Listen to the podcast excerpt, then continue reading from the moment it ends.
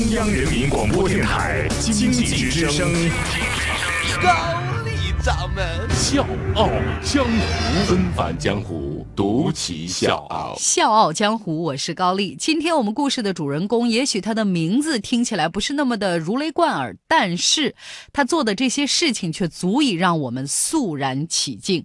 他呢是五个孩子的爸爸。他是太空搜索公司 SpaceX 还有特拉斯的 CEO，他是希望可以把人类移民到火星的先驱。他经历了无数的失败，创立了四家伟大的企业，被称作是乔布斯二世。他呢是富可敌国的流浪者，他是慈善家，他被美国《时代周刊》称作是当今最伟大的创新者。没错，他就是我们这期《笑傲江湖》的主人公伊隆。马斯克纷繁江湖，独起笑傲。高丽掌门笑傲江湖，敬请收听。我为什么说这个人了不起？为什么说他做的这些事儿让人肃然起敬啊？大伙儿，我给您罗列一下，您听听是不是这个理儿？太空火箭、电动车、太阳能发电，我罗列的这些事儿啊，就是任何一个领域，那都是国家级的事业。但是，听众朋友啊，咱的主人公伊隆马斯克，他能独立的挑战这一切。三十岁，伊隆·马斯克他创办的两家公司在纽交所上市。四十岁，他的另外两家公司又在纽交所上市，股价一飞冲天，成为牛市的龙头股。伊隆·马斯克就说：“呃，一个创业者如果他只是用企业上市来作为成功的标准，那么对不起，我对‘成功’这个词高度怀疑。哎，你说你要跟一个人唠嗑，他跟你说这样的话，你是不是特咬牙切齿呢？你跟谁在这装呢？是吧？”但是他为什么有这样的底气？我来告诉您。一九九五年，马斯克从沃顿商学院毕业，获得了斯坦福大学研究生的奖学金。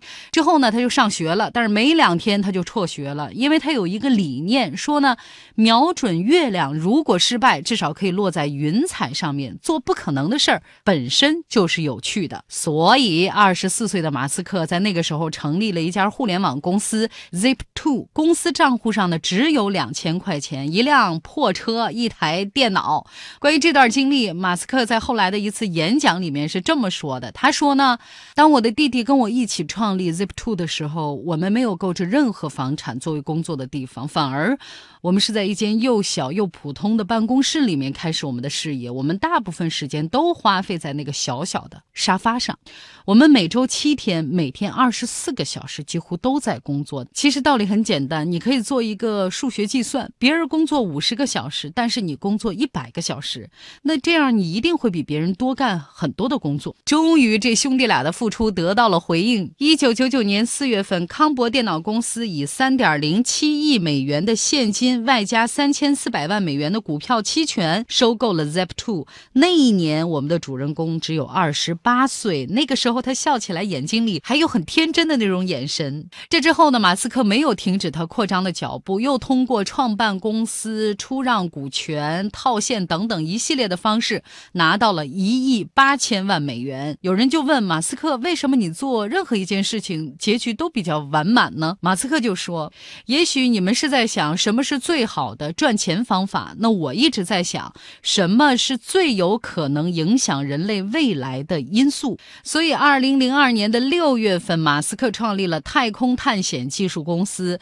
他担任首席执行官兼首。首席技术官，他说：“要么不做，要做就做历史性的。”还有一个事儿，听众朋友，那说起来是特别的唬人，就是马斯克他吸收的这些人才，都是来自美国几大火箭公司的核心。你很难相信，像波音、麦道、洛克希德马丁这些航天业巨头和 NASA 最顶尖的火箭工程师，鬼使神差的都到了马斯克的麾下。马斯克就说：“我在沃顿商学院学到的最重要的一课，就是要把。”世界上的顶级能人吸引过来，凝聚在一起。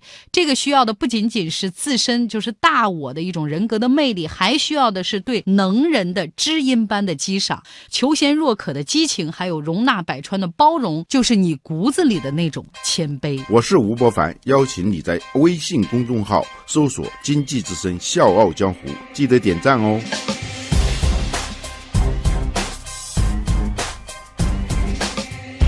二零零七年，马斯克创立的特斯拉陷入到了失败又失败的无限循环当中。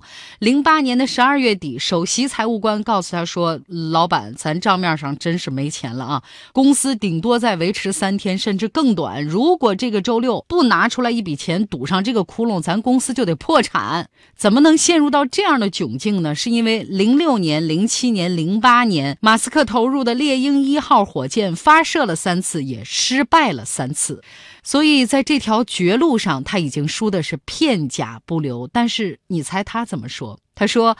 耐心是一种美德，我在这个阶段学习耐心，这是一场艰难的历练。零八年的圣诞节前一天，他从床上爬起来，突然觉得眼前一片黑暗，我差点就被命运打垮了。那段时间真的是太难熬了，但是他又想，这是一个重要的事情，值得我去冒险。于是，在距离破产最后的两天，他紧急卖掉了房子，卖掉了私人飞机，也卖掉了他的 F 一跑车。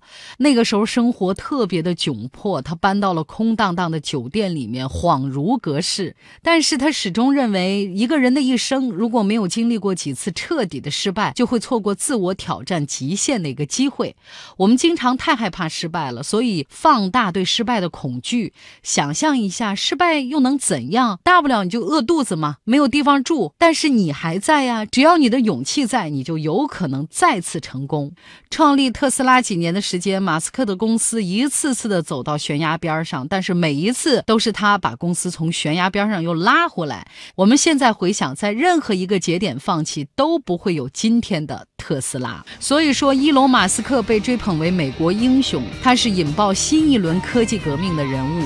所以也难怪有媒体说，乔布斯过世之后，下一个乔布斯在哪里？伊隆·马斯克就是今天的乔布斯，甚至比乔布斯更伟大。小江湖，我是高丽，明天见。